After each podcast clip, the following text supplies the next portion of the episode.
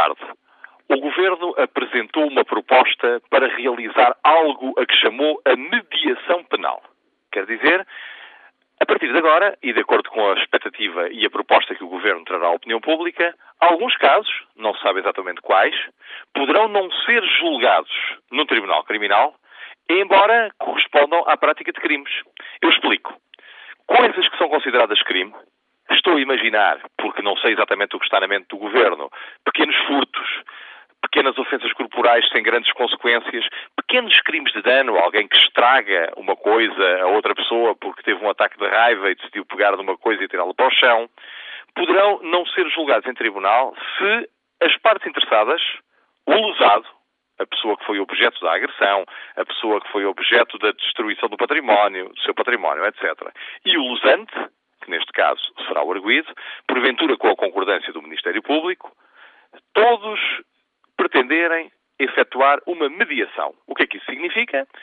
Também, sem conhecer o diploma, que existirá uma equipa de pessoas, os chamados mediadores, que chamarão a si a responsabilidade de procurar com as partes envolvidas uma solução para o problema.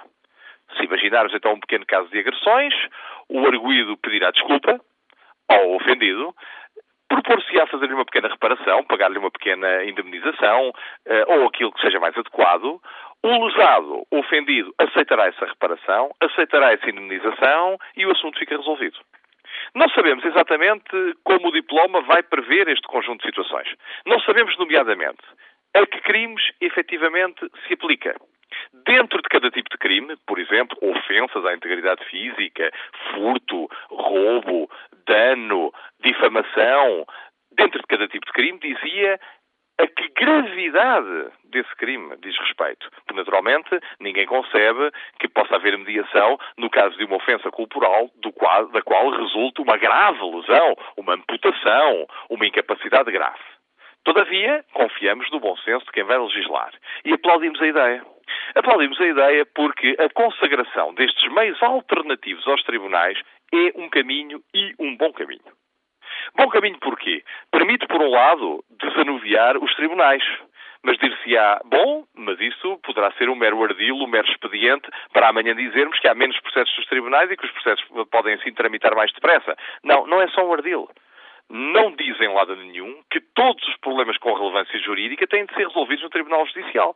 Portanto, a criação destes sistemas alternativos pode ser uma boa ideia, desde que as partes submetam eles voluntariamente e desde que estejam suficientemente aconselhados, nomeadamente por advogado, para saberem qual é o alcance dos vínculos, das responsabilidades e, efetivamente, da situação jurídica que decorre de aceitarem o resultado de uma mediação.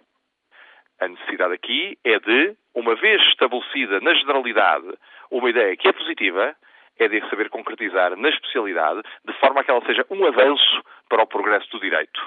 Recordo que, de acordo com os dados da Procuradoria-Geral da República, no ano anterior foram autuados mais de 522 mil inquéritos. Significa mais de mil por dia é preciso atalhar esta situação, senão o problema do congestionamento não se resolve. Aplaudamos, portanto, as boas ideias e acompanhemos-las para que elas se transformem também em boas realidades. Boa tarde.